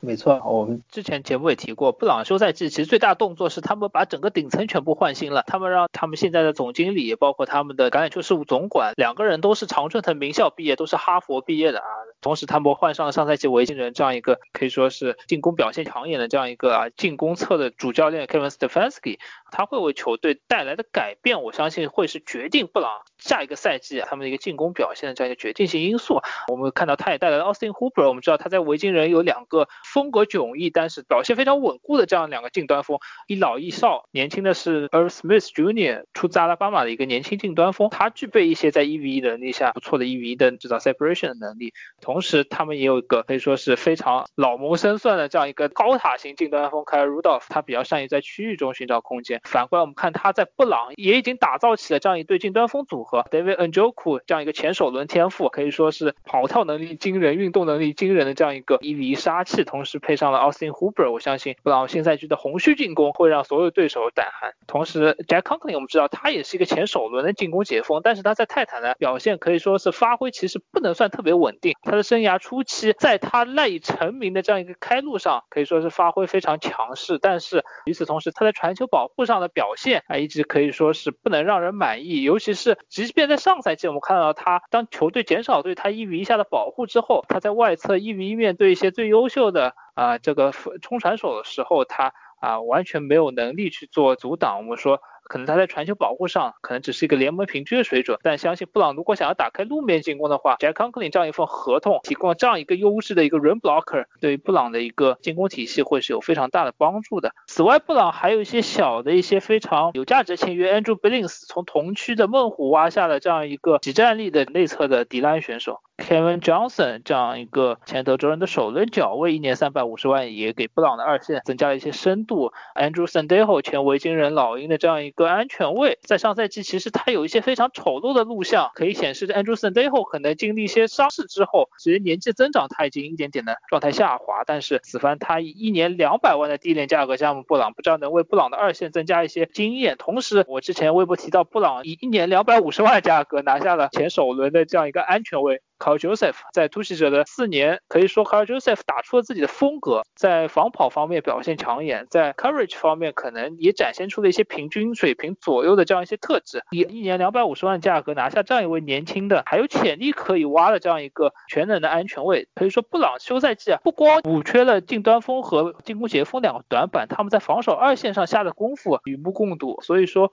很多媒体专家都把布朗列为了这个休赛季的大赢家之一，我相信并不是出于偶然。好了，啊，我们再往下看，圣徒四年三千两百万价格签下了 Malcolm Jenkins。简单点评一下圣徒休赛季的操作，圣徒这个休赛季五年五千七百五十万的合同续约了先发的左护锋 Andrew Speed，这个我在微博上详细的点评。总体来说，迫于时势，今年的内侧进攻锋线可以说是少之又少。反过来，Andrew Speed 作为一个又能打截锋、打护锋的这样一个人选，对于圣徒的进攻锋线的阵容深度上来说有特殊的价值。同时，他也是圣徒队亲自选的一个前首轮秀，在生涯前两年表现很不错，但是在新秀合同的最后两年，他因为受伤病的困扰加上其他各种原因，他的表现非常的惨不忍睹。但这样一份合同可以说是稍微有些溢价。但是也是情理之中吧。反过来讲，圣徒又签下了 Malcolm Jenkins 这样一位，也是圣徒在零八还是零九年的首轮选中的这样一个当时天赋横溢的这样一个安全位。但是在圣徒的表现，其实他并没有符合当初他的首轮身价。反过来是圣徒后来把他放走去到老鹰之后，他连续三年打进职业碗，并且成为了老鹰获得超级碗的这样一个绝对的二线支柱啊。可以说圣徒对放走 Malcolm Jenkins 这样一个操作可以说是后悔不已，也是萦绕在。肖恩佩顿的心头的梦魇之一，此番他用这样一份在我看来也是不是很理智的这样一份大合同，签回了三十二岁的 Malcolm Jenkins，可以说是能体现整个圣徒球队从上到下对于这样一位极具领袖力的二线的灵魂球员的这样一个看重，希望他能在圣徒发挥他生涯最后的这样一点余热。同同时为圣徒年轻的二线提供一些宝贵的经验吧。然后我们再往下看的话，其实闪电这个休赛季也有很多比较亮眼操作，可以说闪电可能是这个休赛季整体表现最好的球队之一。绿湾包装工的这样一个右截锋 Brian Blaga 啊，以三年三千万的价格去到闪电，相比 Jack Conklin 的三年四千两百万，Anthony Castanzo 的啊两年三千三百万，可以说 Brian Blaga 作为一个长期传球保护，在联盟排名前十这样一个顶尖水准的右截锋。加入到洛杉矶闪电队，可以说是一笔既补充了球队阵容短板，同时也是一个价值连城的双赢的操作，补强了球队最短板进攻锋线，同时也为球队二线增加了一个可以说过去十年联盟最佳脚位 Chris Harris。同时，闪电防跑问题可能也会因为这样一个巨大的门户型的 nose tackle 林 l Joseph 的加盟而得到缓解。闪电最好的操作当然是不在 Gordon 的问题上面继续纠缠，然后选择直接和他说拜拜，直接启用 Eckler。然后我觉得这个无论从经济和从实力性价比上面来说，这都是一笔最顶级的操作了。我对这个没有任何疑问的。另外就是闪电也在这个休赛期直接的决定补强锋线，因为我们看到上赛季这个锋线对大河的影响也是挺大的。那他们今年直接就出来入手了，在暴龙锋打了差不多十个赛季的。右截锋 Brian Blaga，然后我也相信 Blaga 来到之后可以对这条锋线有着很好的一个补动的效应吧。另外在防守组上面，就是我们看到他们之前像签下了 Chris Harris，我觉得在对他们二线上面，我觉得对闪电来说也是一个比较有忌惮力。的一个补充啊，再加上因为他的合同也并不算是太大，也只是两年两千万，也在今年的这个溢价市场上面，我觉得这是一个也是一个性价比相当高的交易，风险不算太大了。再加上我们看到他们交易了 Turner 过来，我简单说一下 Turner 吧。其实 Turner 上赛季你说打的很好吗？他不算打的很好，而且是他的路面进攻，他的路面上面的 block 给我感觉就是真的很不怎么样，而且是。而且最重要的是，他放出的擒杀数也比较多，在护锋的这个位置上。但问题是，我觉得他来了之后，还是一个相当对于这条锋线来说有一个相当技战力提高的操作吧。另外的就是他们用了这个特权标签签了贴了 Hunter Henry，然后 Hunter Henry，我之前在微博上面也说过，无论 Hunter Henry 前面几年再多的伤也好，Hunter Henry 在有限时间里面的里面打的是相当的好，因为我们知道闪电，我真的就是觉得他们。直接把 Hunter Henry 当做是 Antonio Gay 的接班人，而且 Hunter Henry 在前面几年他新秀合同这能打的比赛场次上面都我觉得淋漓尽致体现到了这一点，再加上未来近端锋的价钱也有可能水涨船高，因为有 Austin Hooper 的一个效应的推动，所以我觉得闪电在近端锋的这个位置上，以特权标签的方式留住 Hunter Henry，我觉得是一个相当好的一个操作了。最后一个就是另外最后他们应该是签了 l e a Joseph，然后这份合同也不算大，他上赛季在维京人也打的怎么说也算是平均水平以上吧。今年考虑到自由球员市场上面的 nose tackle 的数量比较少，包括刚人损失的这个 Jason Hargrave 也去了老鹰签了一份比较大的合同，所以考虑到这一点上说，我觉得 Joseph 这份合同也是一个性价比很高，对于闪电防守锋线来说是一个性价比很高的一个签约吧。当然，最大问题就是四分位的问题嘛。现在我看，我觉得闪电上面可能还是摇摆不定，究竟是不是要签人？但我觉得现在可能签人也不太现实了，因为自由球市场上面的四分位也就那么几个。那么我也不觉得他们会去碰 Winston，所以说到时候就看看他们是不是在选秀上面操作，又或者是直接的像之前传闻所说的扶正 Dara Taylor。所以可能四分位这个毫无疑问是牵一发动全身的，所以就反正后面。两个赛季，一个赛季怎么走，真的就取决于他们怎么做这个四分位的决定了。其次丢的一些损失，我觉得也不算说太多的一些损失啊，包括交易走了 o k o 然后这个我觉得也是一个比较正确的个交易。毕竟他的这份合同和他去年在闪电打这个东西，我觉得真的是对不住他这份合同了。我只是想这样说。然后他现在交易走，我觉得也是一个很合理的解套。最后就是放弃 Gordon，所以总体来说吧，我觉得闪电这个休赛期的交易和操作是除了四分位之外，我觉得是相当的清晰的。最后，最后我们看这几个合同，它的一个核心的特点是什么？就是年限短，这个金额少。可以说，总的来看，闪电用这样一些啊性价比非常高的合同签下这些具备几战力的老将，完美符合球队当下的战略，就是争冠。最后四分位的问题能不能通过选秀解决？我相信这是所有关心闪电的朋友们可能当下一个非常让人兴奋的一个话题啊。我们也会在这个月。得到最后的答案。讲完闪电之后，魔老师另外一支主队钢人应该在这个休赛季虽然动作不能算多，但是啊，相信对于钢人来说。在 Big Ben 回来之后，他到底还有几年的这个余温可以发挥？钢人下个赛季的表现将会是一个决定性的一个分水岭。魔老师对钢人这个休赛季操作有些什么看法？那我先说一下钢人吧。钢人这个休赛期工资空间不多，所以能做的东西也不是太多。但是就是本着花小钱办大事这样的精神吧。第一当然是很很瞩目的签下了 Eric Ebron。再次的在近端锋上面去做出补强啊，因为我们知道 Heath Miller 退役之后，钢人在近端锋这个位置上面试了很多人，包括这个土生土长，那是大学去了宾州立的 Jesse James，可惜没办法，James 实在是天资实力就是那个样子。那么后来找到了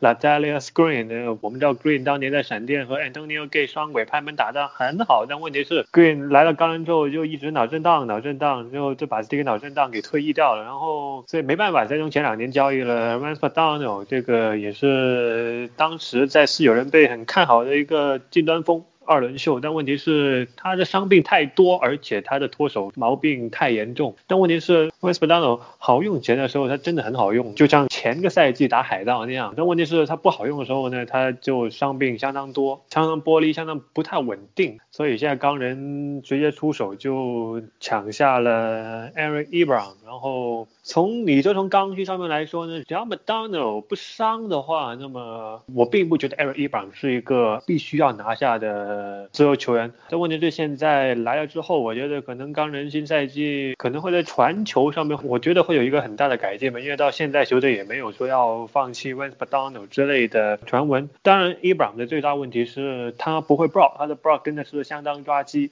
这个对于钢人的整个金丹峰群来说，好像就是那个方面，从 Brock 的这个方面来说，就好像没有什么太大的进步吧。但是假如 McDonald 可以保持健康，Eric Ebram 又可以你发挥出他在 Luck 手下的那种刷子型的的表现的话，但我觉得可以新赛季对这两个人的表现，我觉得还是可惜吧。但问题是这两个人，Ebram 和 McDonald 两个人最大毛病就是两个都会脱手。我也不知道这两个人签约之后在赛前训练营会不会互相交流。一下脱手的心得了。另外一个就是因为今年刚人因为这个特权标签拿下了外线位冲转手的这个洞，我说一下 Dupree 吧，Dupree 在上赛季的时候我就觉得。钢人是要和他说拜拜的，但是没有想到是钢人最后还是在一九年的休赛期，就是业开始之前，还是决定把他留住，就给了他大概八九百万吧，因为他一八年打的太糟糕了。但问题是没有想到一九年是他的合同期的时候，他居然就爆炸了，然后就靠这样合同年的打鸡血的一个表现吧，然后爆种帮他拿到了这个特权标签。但我觉得吧，可能给 Buck Dupree 靠了一个合同年爆炸的一个表现，给他一个特权标签，我觉得不是那么值。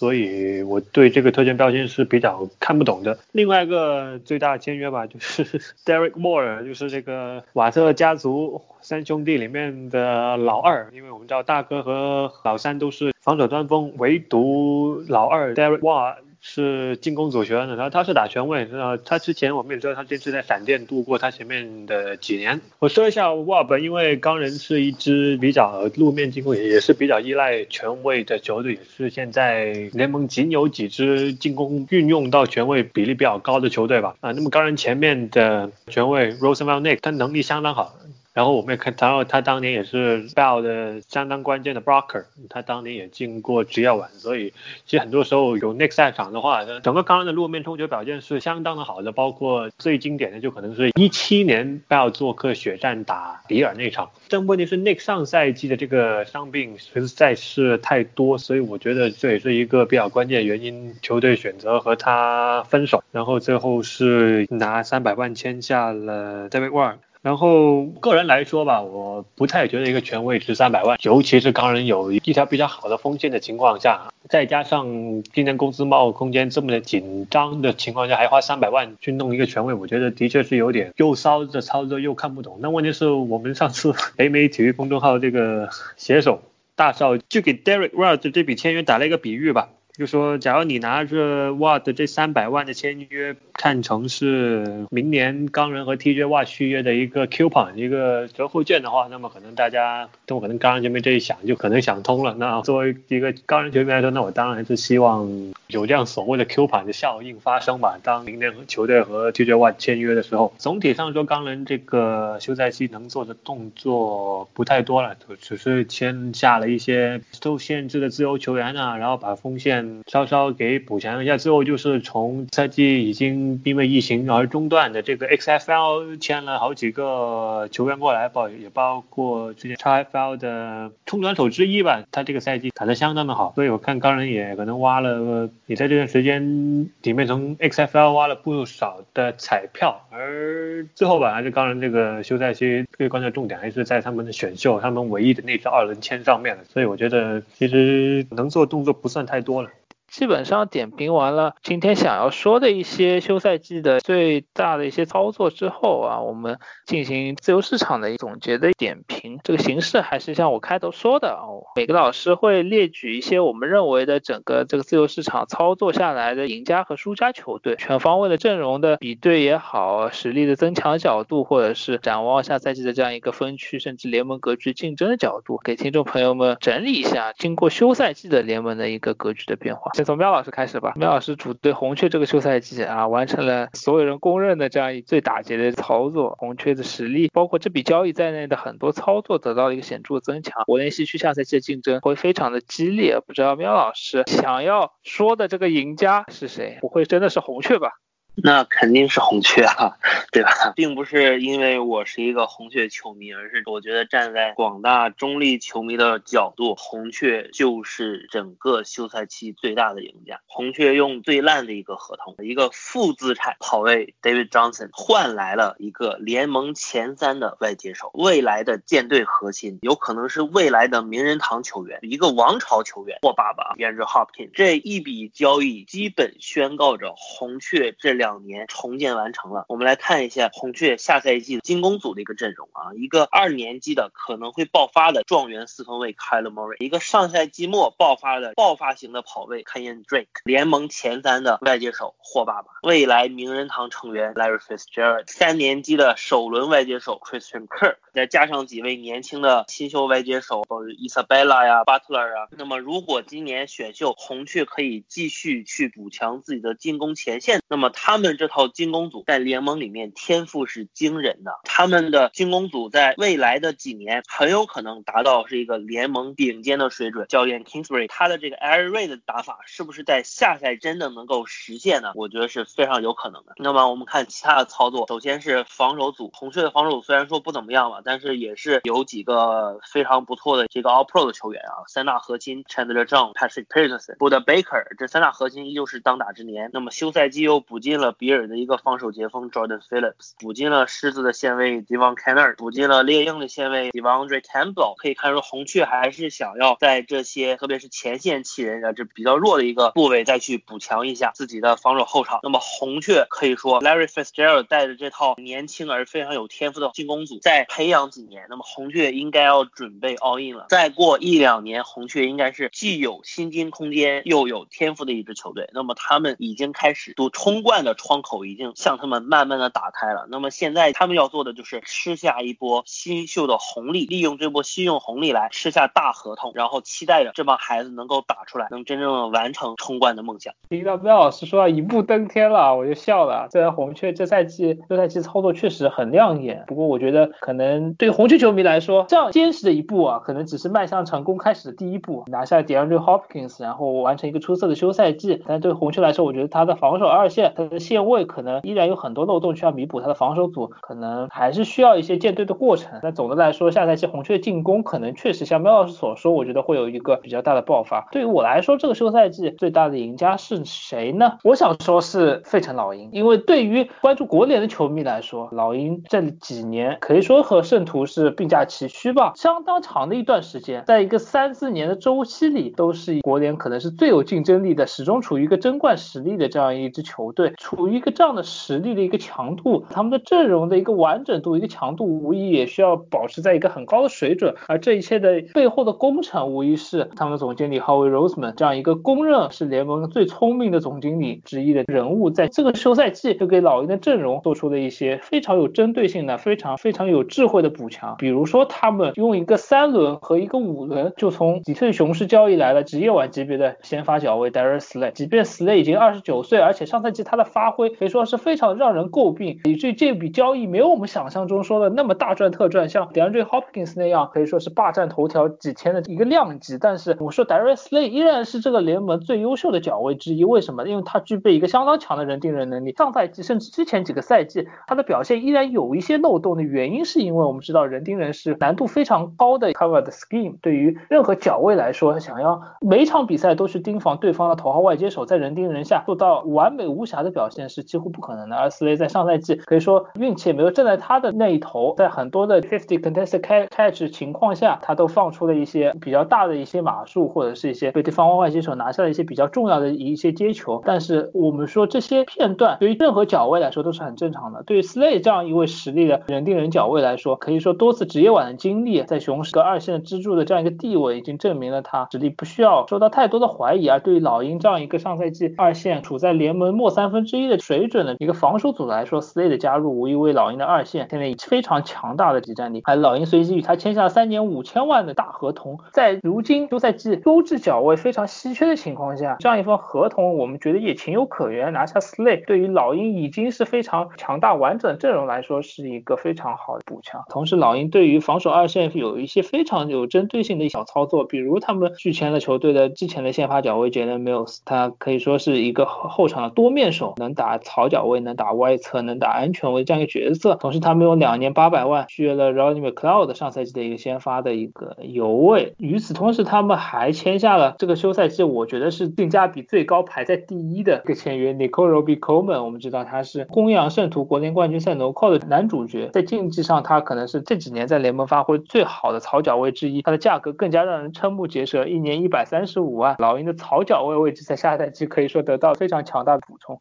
最后，老鹰用一年一百五十万价格签下了丹佛野马的安全卫 Will Parks。之前有过不抢眼表现，但是逐渐混迹到特勤组，但是依然是一个非常全面的一个后场多面手。这老鹰用两笔续约，三笔签约，直接将上赛季可以说是联盟倒数的严重拖累球队战绩防守二线瞬间的这样一个实力增强，我觉得完全能体现 Howie Roseman 的舰队的智慧。所以我会把老鹰放在这个休赛季的一个赢家行列，更不用提老鹰三年三千九百万签下。下了上赛季联盟范围内表现最佳的防守截锋 Javon Hargrave，他也是钢人队的前线的支柱。他的情况和德州人的 DJ Reader 非常像，在球队先发对方 Tweet 受伤之后，Javon Hargrave 他承担了更多的各种档数的出场的机会，同时拿出了非常好的施压和防跑双端的表现。三年三千九百万的价格顶替了 Timmy j e n n i n g 离去的空缺，和 Fletcher Cox 搭档，相信老鹰的这个休赛季的操作，他们的竞争力相比上赛季反而有了一个质量级的提升啊。然后我想简简单的提一下另一个赢家，毫无疑问是坦帕湾海盗。简单的说，James Winston 治理下了海盗的这样一个进攻组，虽然在上赛季打出了正向的看，他们拥有联盟最强大的火力，但反向的看，海盗七胜九负的战绩离不开 James Winston 三十个超级的功劳。相信 Tom Brady All Time Goat 在历史的榜单上赫赫有名的这样一个四分卫加入海盗，对相比 James Winston 来说，可以是一个单车升级为宝马的。在 Bruce Arians 调教下，Tom Brady 可能会相比他以前的发挥会增加一些失误，但是相比 James Winston 来说，Tom Brady 的 decision making 无疑是一个质的提升。对于海盗进攻组来说，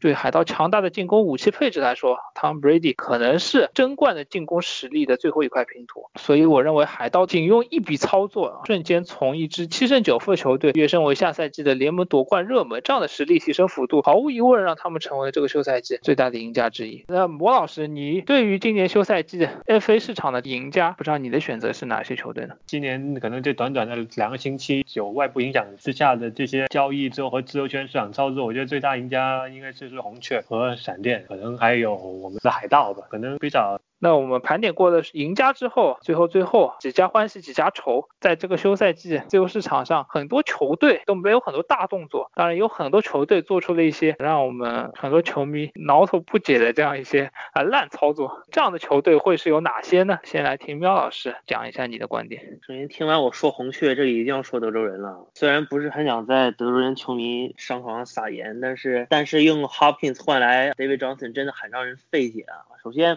，Carlos Hyde 跟 Dick Johnson，我觉得是一对很非常互补的跑位啊。那么现在你放走了 Hyde，然后换了 DJ，那么 DJ 现在的定位更像是一个三档的接球跑位，他已经失去了内侧冲跑的一个爆发力和他的灵活性。那么你要一个跟 Dick Johnson 差不多跑位，你是要打什么战术呢？还是说 O'Brien 他喜欢收集 last name 是 Johnson 的球员呢？那么你放走了 Hopkins 之后，关键的时候德州人你是能靠 Kenny Stills 呢，还是你能靠 Will Fuller 呢？然后你用三年两千。七百万拿来了 Randall Cobb，Randall Cobb 作为这么多年的一个啊三号外接手选择，你放走了一个外侧大外接，你拿了一个槽外接替换吗？这里我要心疼一波德尚 Watson 呢。那以后我觉得他的每场比赛都要开启啊龙哥年轻时候一个 carry 模式。O'Brien 这笔交易呢是直接把他们从分区冠军踢到了一个季后赛边缘啊，甚至可能说踢出季后赛的一笔操作，说不定也要把自己的帅位搞丢了。那么除了德州人以外呢，其实我觉得今年输家还蛮多的，包括刚才说过的美洲虎。像我们说过的薪金空间不够的维京人，包括今年失血严重的公羊，这都是今年自由市场里的输家。但是我这里要提一个，我个人觉得今年的另外一个输家是谁呢？是达拉斯牛仔。那么在早自习里我说过啊，去年我看牛仔比赛也很多啊，关注早自习的朋友也是知道的。牛仔去年有四场 prime time 都是我说了，我去年早自习里就说过，牛仔最好最好的夺冠的时机就是去年。然而他们在最好的时机里。他们连季后赛都没有进去。他们今年球队可以说，他们休赛期一部分是成功的，因为他们 tag 掉了 Dak Prescott，他们大价钱续约了头号的外接手 Mary Cooper，他们留下了最核心的阵容。但是他们为了这两个人，为了他们的核心阵容，他们放走了 Byron Jones，放走了 Robert Quinn，放走了 Malik Collins，放走了 Jeff Heath，四大防守主力。他们还放走了超接手 Randall Cobb。放走了功勋老将 Jason Wade，他们的明星中锋 Travis Frederick 退役了。我觉得牛仔就是这个休赛期里最大的输家。他们整个球队失血太严重，他们即使是留住了进攻组的核心阵容，但是其他位置上的损失直接让他们退出了超级碗的争夺。他们在我心里不再是一支有实力去争夺超级碗的球队了，他们顶多是一支可能是会跟老鹰争夺国联东区冠军的球队。但是他们跟国联其他他的球队相比，如果说去年他们的阵容还可以和最顶尖的球队相媲美的话，那么今年他们和四九人，他们和圣徒啊，甚至他们跟海盗已经不是一个 level 的球队了。牛仔这个休赛期失血太严重，我觉得他们为了留下大跟 Cooper，他们放弃了太多东西，他们是这个休赛期里最大的输家。苗老师最后这个输家，其实说实话比较出乎我的意料，因为我觉得达拉斯牛仔失去白人 Jones 非常伤，但是留下 Deck 和 Cooper 这样一个结果，不说过程，过程呢确实也非常的伤，但是这个结果可以说起码保住了这个球队的实力的最核心的部分，所以我觉得可能对于牛仔来说，第二伤的可能就是目前这个疫情了，对准备来说都是非常重要的训练营啊，然后休赛季的选秀啊，Mike McCarthy 可能没有过多时间进行一些和全队的所有人进行一些面对面的交流，进行他的一个新帅上任的球队的赛季准备期。对于这样一个初来乍到的一个新教练来说，没有时间和球队磨合，可能会对牛仔下赛季造成一个远远超出我们预期的影响。牛仔也失去白人 Jones，可以说是二线越来越重要的这样一个联盟的趋势来说，失去一个联盟顶配角位的代价，可能会随着赛季的深入逐渐浮现出来。这边我想要提到输家，很简单啊，其实我刚才讲到赢家的时候，可能有些朋友已经会猜到了，这个输家是谁呢？当然是新英格兰爱国者，对不对？我们从小的开始说，爱国者这个休赛季失去的人其实可以说是不少，而且不能说不重要。开 Van o y 这样一位在爱国者多年的核心的线位，承担了很多的突袭的职责、冲传职责，同时他上赛季表现也可以说是接近精英的级别，接近三十岁的年纪，开 Van Noy 告诉我们，身体素质平平的，依靠大脑打球的这样一个线位，如何在一个优良的体系里发挥出自己的全部潜能。但是他现在要离开了，同时离开的还有 Jamie Collins 这样一个只能在爱国者体系下发挥出他的一个全部能力的价值的球员，又具备相当强的运动能力，cover 进端锋的能力啊，落位防守的能力，同时具备一些在 edge 施压四分位的能力。同样，他的特点，他的角色和凯文诺也可以说是非常相像。他也要离队了。他在布朗的表现可以说是众所周知的差，回到爱国者之后，瞬间又跃升为联盟发挥最抢眼的全能的线位的角色。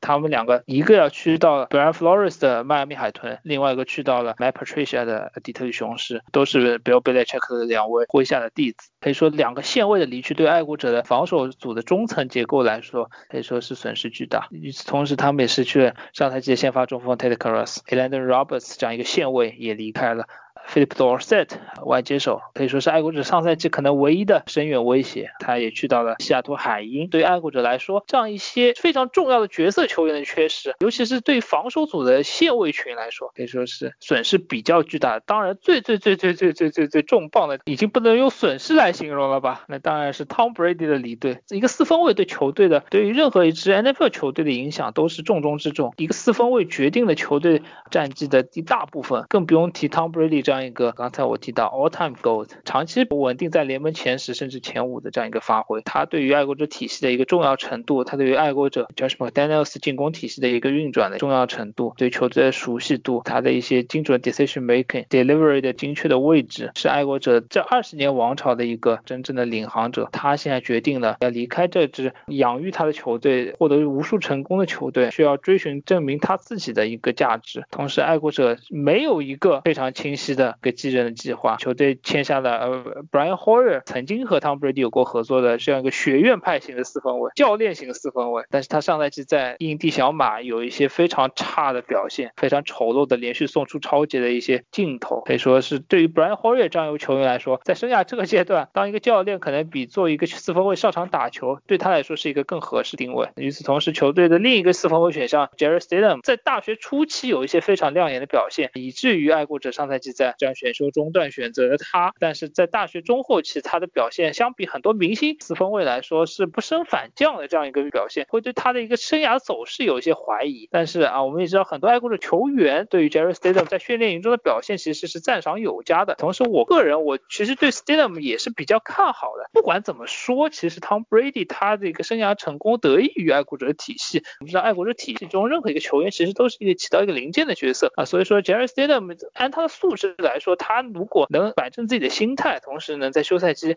能在前两个赛季可以这样说，尽可能多的做一些和球队磨合上，或者是自身学习努力上、自身学习战术的努力度上啊一些投入的话，我相信他是一个能真正承担起接班 Tom Brady 一个任务的这样一个年轻四分卫。但是毫无疑问，对于爱国者来说，短期内赶鸭子上架就想打出成绩，想打出和上赛季差不多，甚至比上赛季好的进攻表现，觉得是并不现实的。反过来讲，现在更多的舆论可能会去讨论，更多的是爱国者可能已经早早退出了美联东区冠军的争夺，甚至爱国者到底上赛季会以一个怎样的姿态出现在 NFL 赛场上，会是很多人好奇的一个焦点。布法罗比尔早已经成为了现在媒体口中的宠儿。当然，我们这里不去谈论比尔，我们想说爱国者失去了这样一个历史上最伟大的四分卫之一。想象一下圣徒失去 Drew Brees，想象一下当初失去 Peyton Manning 的小马，知道爱国者失去 Tom Brady 可能是迟早的结局。但是毫无疑问，当这个结局到来的时候，对球队短期内实力打击无疑是无以复加的严重。所以相信所有的爱国者球迷已经接受好了这样一个现实，所有人都已经准备好了和这样一个冠军教练比如贝切克一起重新起航。毫无疑问，爱国者是这个休赛季实力角度最大的输家之一。说输家的话，我觉得我并不觉得我会把熊队放进来，因为哪怕说他们的确签了两份看上去比较烂的合同，但问题是，假如 Nick Foles 真的可以打出来的话，那我觉得这笔交易对于熊队来说，我觉得他们完全是一个赢家的这样的一笔交易了，所以我不会考虑把熊队放进来的。可能真的要说输家，我可能会把公羊放进来吧，因为对于科里的止损是有一点点的快。另外一个就是我不知道。怎么看待美洲虎的这个情况吧？我觉得美洲虎也是有一点推倒重建的这样的一个感觉。我真的觉得 Campbell 和 AJ Boy 这两个人卖的太便宜了。我觉得这个休赛期输家最大就就是美洲虎吧，哪怕他们把 Nick Fole 这个可能的套给解掉了。没错，我觉得美洲虎确实 Campbell 怎么样也是一个 All Pro 一阵的实力的内侧的 D line，虽然他年事已高，但是有一个五轮签就把他送走，我觉得单纯为了腾新进空间吗？还是为了为年轻球员腾路，为 Tavon Bryan 这样一个前首轮秀腾路，可以说这个回报确实不那么经济啊。AJ 波耶虽然他上赛季表现有所下滑，但考虑到脚位的价值，这样一个先发实力，而且当打之年，我觉得他的离队一个四轮签